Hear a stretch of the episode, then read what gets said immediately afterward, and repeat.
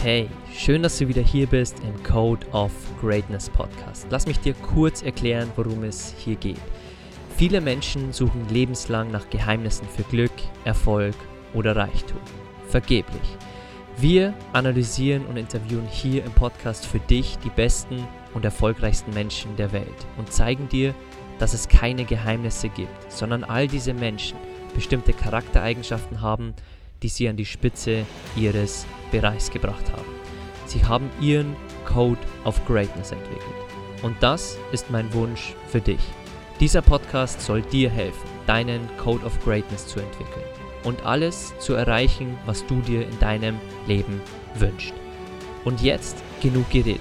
Lass uns direkt loslegen und dir wieder genug Dinge an die Hand geben, um deine beste Version und deinen Code of Greatness zu entwickeln.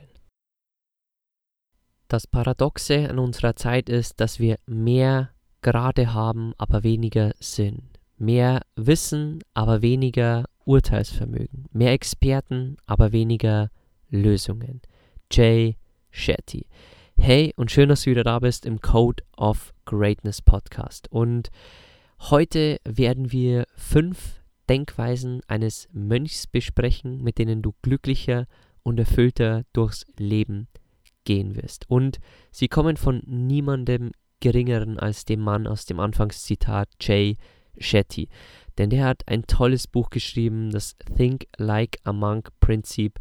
Und dieses Buch handelt im großen Sinne davon, dass du die Denkweisen eines Mönchs in dein Leben reinbringst. Und das ist das, was Jay Shetty sehr gut kann. Er kann diese Lehren eines Mönchs, diese Lehren, die für viele kompliziert klingen mögen, die kann er in unser tägliches Leben reinbringen mit Beispielen. Und wenn du gerade ein tolles Buch suchst, wenn du wirklich ähm, in deinem Mindset was ändern möchtest, in deinem Kopf, in deiner Einstellung, dann kann ich dir das Think Like a Monk Prinzip wirklich nur raten. Es war ein sehr, sehr tolles Buch. Es waren sehr, sehr viele tolle Tools, Taktiken, Learnings drin. Also ein sehr gelungenes Buch von Jay Shetty. Ich habe es genossen zu lesen und ähm, wir möchten heute in diesem Podcast über fünf der Dinge aus diesem Buch sprechen, über fünf Denkweisen eines Mönchs, die dir helfen, dein alltägliches Leben leichter zu machen. Und in diesem Buch sind noch viel, viel mehr Dinge drin, aber ich habe mir hier bewusst nur fünf rausgepickt, um dir wirklich auch den Fokus auf fünf wichtige zu legen und dir vielleicht sofort Dinge an die Hand zu geben, die du jetzt gleich umsetzen kannst. Kommen wir zu Punkt Nummer eins. Mönche versuchen sich in alles, was sie tun, zu versenken. Sie machen nichts mal eben in fünf Minuten. Und das ist eine sehr tiefe Lektion. Und da bin ich auch noch nicht angelangt. Ich putze mir auch noch nicht meine Zähne und bin absolut beim Zähneputzen. Ich gehe auch noch nicht spazieren oder bin abspülen, ohne andere Dinge zu machen. Ich höre beim Abspülen Podcasts. Ich ähm, mache mit der Blackroll-Kugel äh, während dem Zähneputzen auch ähm, eine Massage für meine Füße, für meinen Rücken. Und so versuche ich auch diese Phasen der Dinge, die mir noch keinen Spaß machen, wie Zähneputzen, wie Abspülen, auch zu füllen mit Dingen, die vielleicht Sinn machen, wie einen Podcast beim Abspülen, wie die Blackroll-Kugel beim Zähneputzen und viele andere Dinge. Aber in Wahrheit sollten wir uns auf eins fokussieren, was die Mönche in Perfektion leben. Auf das stundenlange Single-Tasting. Die Mönche leisten sich nämlich den Luxus, Zeit zu haben und sie nutzen dieses stundenlange Single-Tasting für sich. Das heißt, wenn wir in die Berge gehen, wenn wir spazieren gehen, dann sind wir mal nur da und versuchen unsere Gedanken zwar wahrzunehmen, aber wirklich nur hier im Moment zu sein. Und wenn du abspülst, wirklich wahrzunehmen, wie viel Dreck ist auf dem Geschirr. Und wenn du eine Spülmaschine hast, dann trifft sich natürlich nicht. Aber da ich im Wohnmobil lebe, ist Abspülen äh, tagtäglich ähm, eine äh, Sache, die man einfach machen muss. Und die Phasen der tiefen Konzentration der Mönche, die sind auch für unser Gehirn sehr wichtig. Und es gibt da auch verschiedenste Studien, zum Beispiel der Stanford University, die aufzeigen, dass wenn wir immer wieder hüpfen von einer E-Mail zu Besprechung, zu einem Gespräch, zu einem To-Do, zu einem Projekt, dann geben wir so viel über den Tag an unsere Energie auf und das muss nicht sein. Denn wenn wir uns fokussieren auf eine Stunde Besprechung, auf eine Stunde unsere E-Mails machen, auf eine Stunde das Projekt, dann sind wir in diesem Single-Tasting drin und wir haben die Zeit und die Energie, uns wirklich nur um diese eine Sache zu kümmern.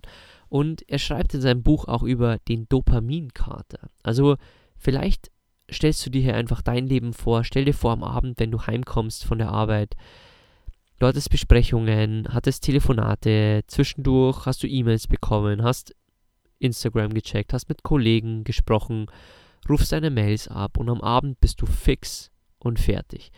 Und das ist der Dopaminkater, denn Dopamin ist ein Belohnungshormon und das übertüncht unser Wohlfühlhormon, das Serotonin. Und was heißt das? Wenn du eine E-Mail anklickst, wenn du bei Instagram nach unten scrollst, wenn du aus einer Besprechung gehst, dann wird immer mehr dein Dopamin gepusht, das Belohnungshormon, das dir sagt, du bist es wert, hier zu sein, denn deswegen bist du in der Besprechung. Du ähm, bist es wert, dass du immer mehr ähm, ja, tolle Fotos auf Instagram siehst, dass du ähm, dort inspiriert wirst für deine nächsten Reisen und dass du tolle Dinge siehst und dort wirst du belohnt. Je weiter du nach unten scrollst, je mehr wirst du dann belohnt. Und wir sollten unseren Fokus legen auf unser Wohlfühlhormon, auf das Serotonin, also dir die Frage stellen, nicht, wie fühle ich mich in 10 Minuten gut, indem ich meine Zeit vergesse, Probleme aufschiebe und Instagram äh, rumscrolle,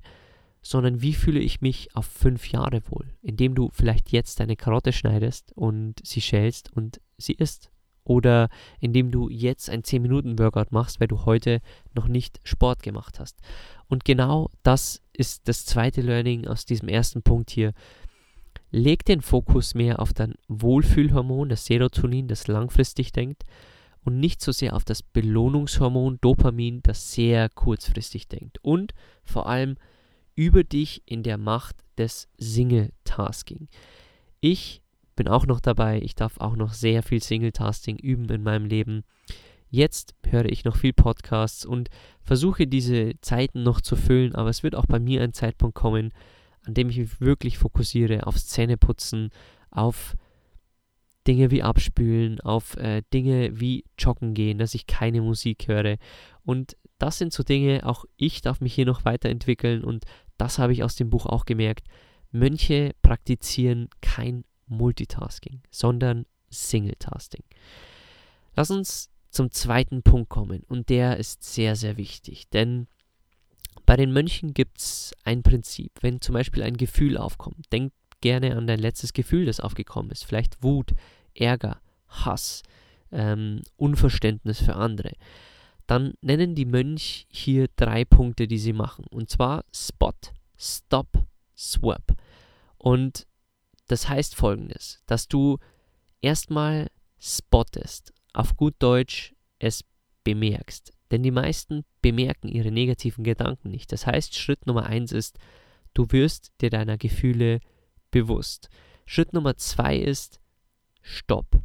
Du Überlegst dir, um welches Gefühl es sich handelt und woher es kommt. Beispielsweise Hass auf den Nachbarn, weil er irgendwas gemacht hat, was dir nicht gepasst hat. Und in Wahrheit triggert er dich nur, weil du dasselbe auch immer machst bei anderen. Also wenn du zum Beispiel jemanden hast, weil er über dich lästert, dann trifft das wahrscheinlich nur auf Resonanz bei dir, weil du selber über andere lästerst. Also überleg, woher das Gefühl kommt und worum es sich bei diesem Gefühl handelt. Also stopp, bremse es und schau es an. Und in Schritt Nummer 3, Swap, finde einen neuen Weg, damit umzugehen. Oder, wie die Mönche es machen, es besser zu machen.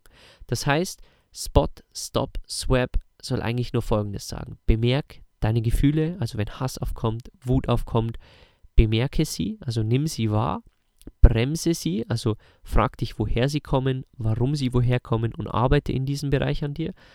Und dann mach sie besser. Und besser machen heißt, wenn ein Gefühl des Hasses aufkommt, der Wut, dann versuch dieses Gefühl umzuwandeln. Ich gebe dir ein Beispiel. Als meine Frau auf Weltreise einen Schweinetransporter neben uns gesehen hat, ist sie in Tränen ausgebrochen und sie hatte den ganzen Tag weniger Energie, weil das ihr sehr im Herzen wehtut. Aber du kannst die Energie nehmen, diese negative Energie, und zum Beispiel in deinem Podcast besprechen.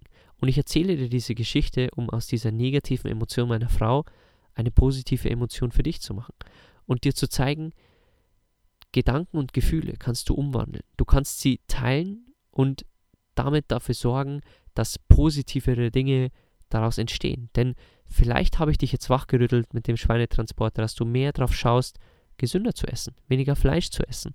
Aber ich habe dir dieses Beispiel des, der negativen Gefühle gezeigt, das mir bewusst geworden ist. Das war ein Gefühl meiner Frau, aber das gleiche hätte mir passieren können.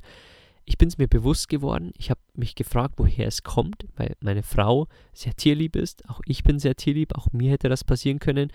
Und dann versuche ich es besser zu machen. Oder in meine Message einzubauen, sodass ich dieses Gefühl das aus dem Tierleid kommt, dass ich das in der Welt dann besser mache. Und natürlich erstmal in mir besser mache. Das heißt, mich, mich frage, wie kann ich diese negative Emotion positiv jetzt umwandeln? Kommen wir zu Punkt Nummer drei. Und den Punkt mag ich auch sehr gerne. Denn in dem Buch von Jay Shetty ist eine Warum-Leiter beschrieben.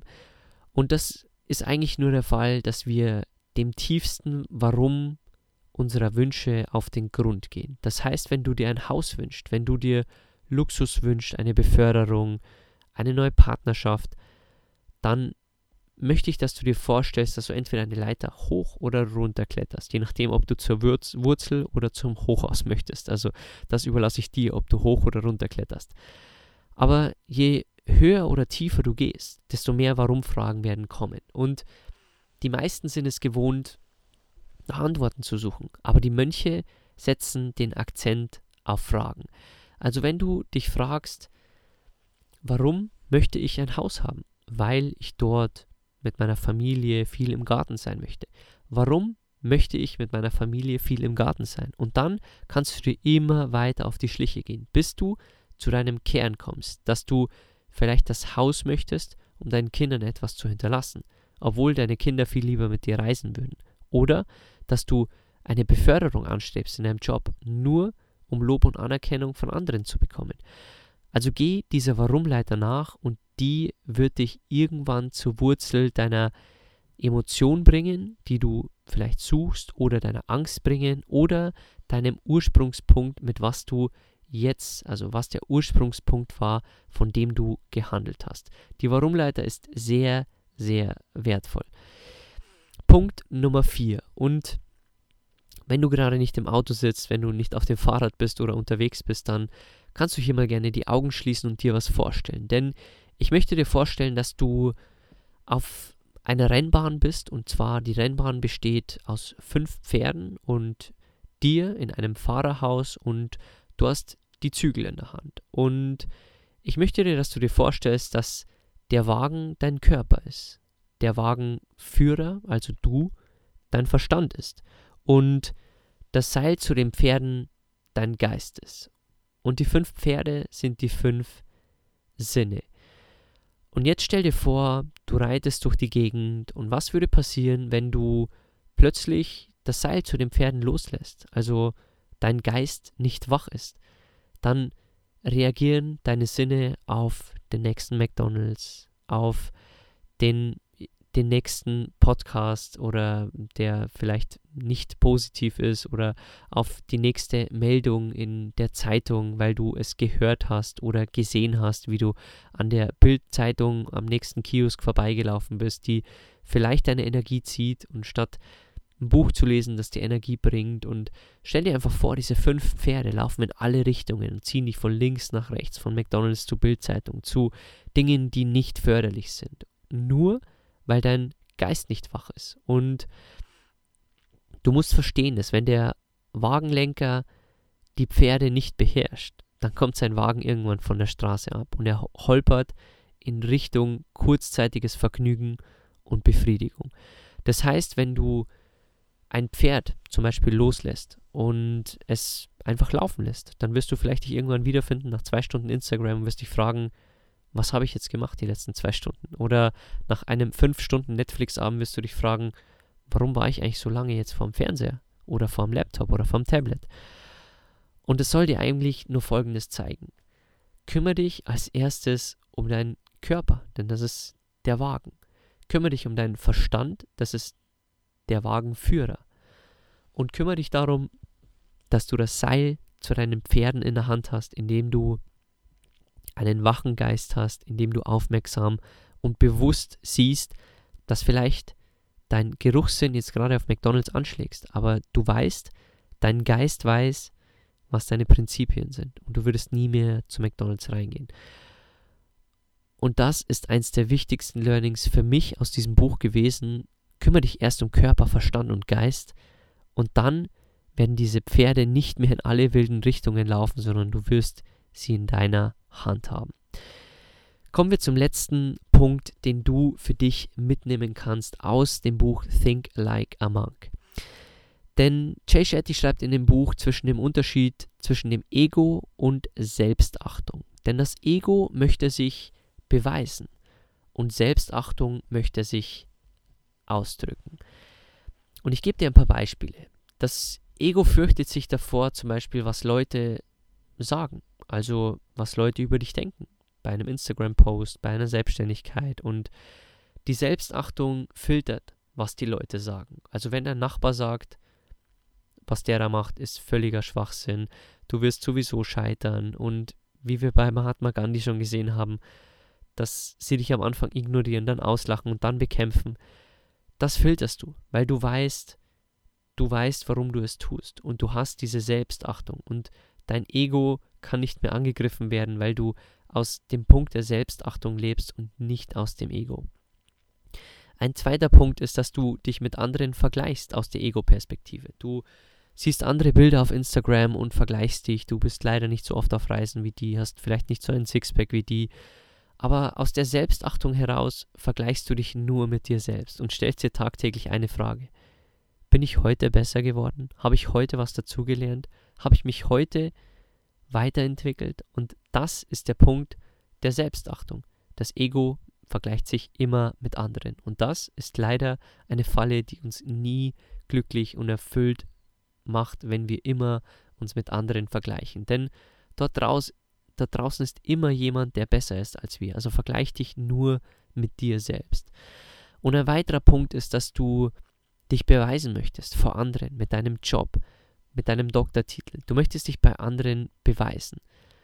Und die Selbstachtung möchte eigentlich nur du selbst sein. Also, dass du so bist, wie du bist, egal ob du Master bist, egal ob du ein Hauptstuhl, Hauptschulabsolvent bist, egal was es ist, du bist schon was, ohne irgendwas zu tun. Und das ist auch eine Falle, die wir bei Kindern leider oft sehen, dass Eltern denken, Kinder müssen etwas tun, um was zu sein. Also sie müssen erst etwas werden, um was zu sein. Aber in Wahrheit sind sie schon alles, was sie sind. Denn sie sind sie selbst. Und weder ihr Job noch ihr Sportverein macht sie zu anderen Identitäten und gibt ihnen keine Identität, sondern es ist immer nur ein Teil ihres Lebens. Aber in Wahrheit, wenn wir aus der Selbstachtung herausgehen, die Selbstachtung möchte immer du selbst sein und nicht dich vor anderen beweisen müssen. Der letzte Punkt, das Ego weiß alles. Und aus der Selbstachtung heraus weißt du, du kannst von jedem lernen. Und Jay Shetty schreibt noch viele, viele weitere Punkte. Und wie gesagt, das waren jetzt fünf Punkte aus dem Buch, die du sofort mitnehmen kannst in dein Leben. Egal, ob du jetzt an die fünf Pferde denkst, egal, ob du an die Ego-Perspektive denkst, die du vielleicht noch in irgendeinem Bereich hast, die du jetzt vielleicht switcht in die Selbstachtungsperspektive, dass du dich dort übst. Und es waren hier viele wertvolle Dinge jetzt schon dabei und ich kann dir nur empfehlen, kauf dir dieses Buch von Jay Shetty. Es hat wirklich sehr, sehr viel Mehrwert und du wirst dort sehr, sehr tolle Sachen für dich finden. Es geht nämlich um sehr, sehr viele verschiedene Themen. Und Ich hoffe jetzt am Ende der Folge, dass dir die Folge gefallen hat, dass du ähm, einiges wieder für dich mitnehmen konntest, dass du irgendwo inspiriert wurdest, was du sofort umsetzen kannst, weil genau das ist der Grund dieses Podcasts. Ich will mit diesem Podcast erreichen, dass du deinen eigenen Code of Greatness erstellst, dass du großartig wirst in deinem Leben. Und großartig zu sein heißt für jeden etwas anderes. Großartig zu sein heißt für den anderen eine tolle Familie aufzubauen, für den anderen einen tollen Job zu haben. Für mich, um die Welt zu reisen und mit meiner Leidenschaft, mit meiner Selbstverwirklichung anderen zu helfen und mir den Lebensstil auch zu ermöglichen, den ich führe in meiner Weltreise. Und das möchte ich dir mit diesem Podcast liefern, dass du am Ende sagst, jetzt weiß ich, was mein Code of Greatness ist oder was mir zu meinem Code of Greatness noch fehlt. Also danke, dass du hier wieder zugehört hast bei einer inspirierenden Episode. Wenn du uns ein Danke zurück sagen möchtest oder uns mitteilen möchtest, dass du sehr dankbar bist für unseren Mehrwert hier, findest du unten wie immer in den Shownotes den Apple-Link, wo du uns eine 5-Sterne-Bewertung dalassen kannst. Das ist für uns sehr wichtig, um mehr Leute zu erreichen. Wenn dir die Folge gefallen hat, dann ist es sehr wahrscheinlich, dass sie auch anderen gefällt. Und wenn du uns mit 5 Sterne ratest innerhalb von 10 Sekunden, du musst nicht mal einen Satz dazu schreiben, sorgst du auch dafür, dass andere Leute den Podcast finden. Und wenn du uns auch gerne teilen möchtest auf Social Media, findest du uns unter mentorvox-germany. Und ansonsten hören wir uns, wie immer, zur nächsten Episode.